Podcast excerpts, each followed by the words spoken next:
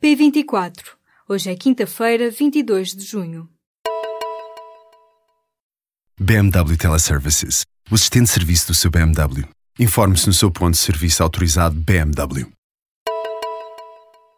A Procuradora-Geral da República confirma que o Ministério Público está desde o início a investigar as causas do incêndio de Pedrógão Grande. Em declarações aos jornalistas em Viana do Castelo, Joana Marques Vidal explicou que o inquérito crime em segredo de justiça foi levantado nos primeiros momentos em que o fogo deflagrou e que houve conhecimento de vítimas mortais ou danos. A Procuradora-Geral da República adiantou ainda que o inquérito está a correr no Ministério Público do Departamento de Investigação e Ação Penal da Comarca de Leiria. A propósito dos incêndios que deflagraram nos últimos dias na região centro do país, os bombeiros queixam-se do desordenamento do território. Os comandantes das corporações de Pedrógão Grande e Figueiró dos Vinhos defendem a plantação de vegetação mais resistente ao fogo ou a criação de faixas de contenção dos incêndios.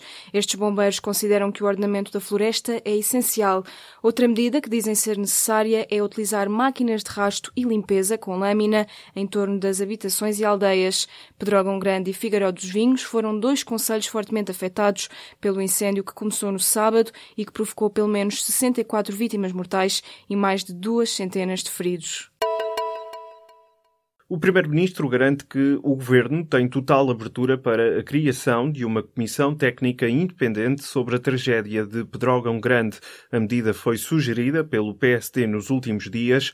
No final do Conselho de Ministros, António Costa sublinhou que a prioridade é reconstruir e apoiar as vítimas do trágico incêndio no centro do país.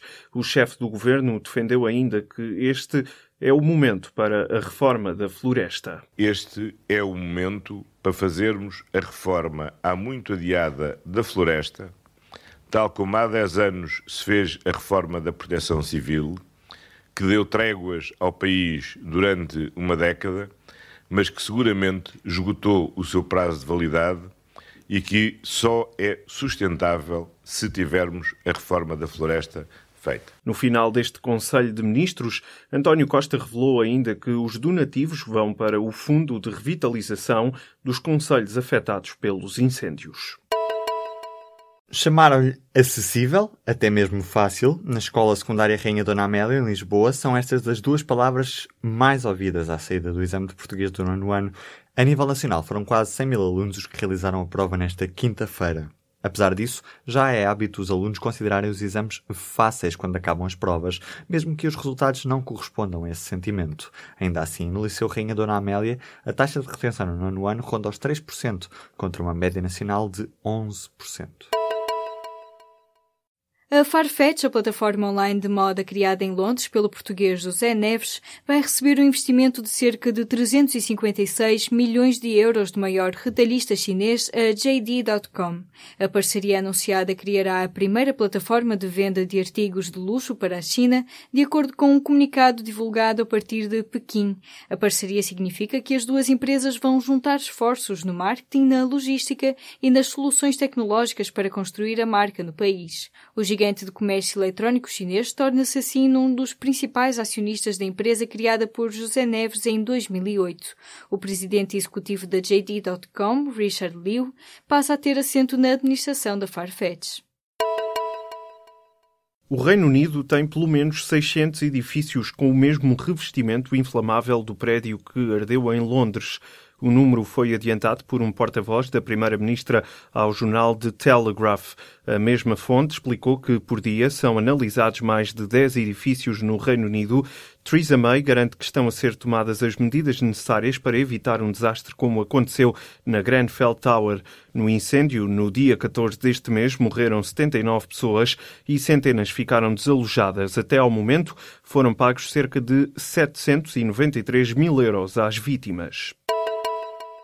Os sindicatos e trabalhadores recusam que a integração de precários no Estado se restrinja apenas a quem tem pelo menos três anos de serviço.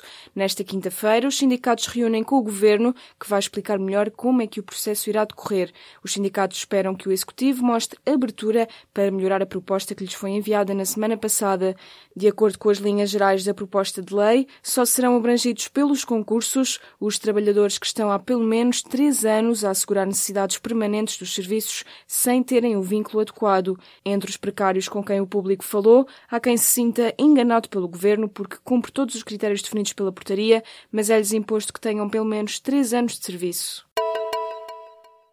Crescer mais do que a zona euro durante pelo menos três anos e fazê-lo sem gerar mais endividamento face ao exterior é um feito inédito na história da democracia portuguesa, mas as previsões apresentadas esta quarta-feira pelo Banco de Portugal mostram que estão criadas agora as condições para que tal possa vir a acontecer.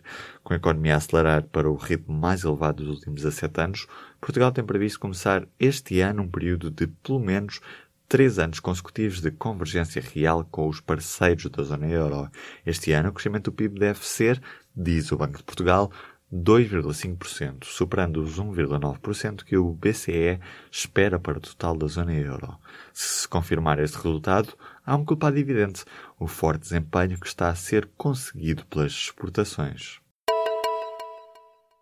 O líder do PSD assumiu nesta quinta-feira em Bruxelas que prefere que seja o Porto a receber a sede da Agência Europeia do Medicamento. Passos Coelho argumenta que Lisboa já é sede de duas agências e que é importante evitar a macrocefalia. Ainda assim, o presidente social-democrata sublinhou que o interesse é que a agência possa fixar-se em Portugal. No último sábado, o governo anunciou que iria reabrir o processo de candidatura de Portugal de forma a incluir também a cidade do Porto, além de Lisboa. Portugal deverá apresentar a candidatura definitiva até o final do próximo mês. Os portugueses são dos que mais confiam nas notícias, mas dos que menos pagam. A conclusão é de um estudo do Instituto da Reuters para o Estudo do Jornalismo que analisou o consumo de informação em 36 países.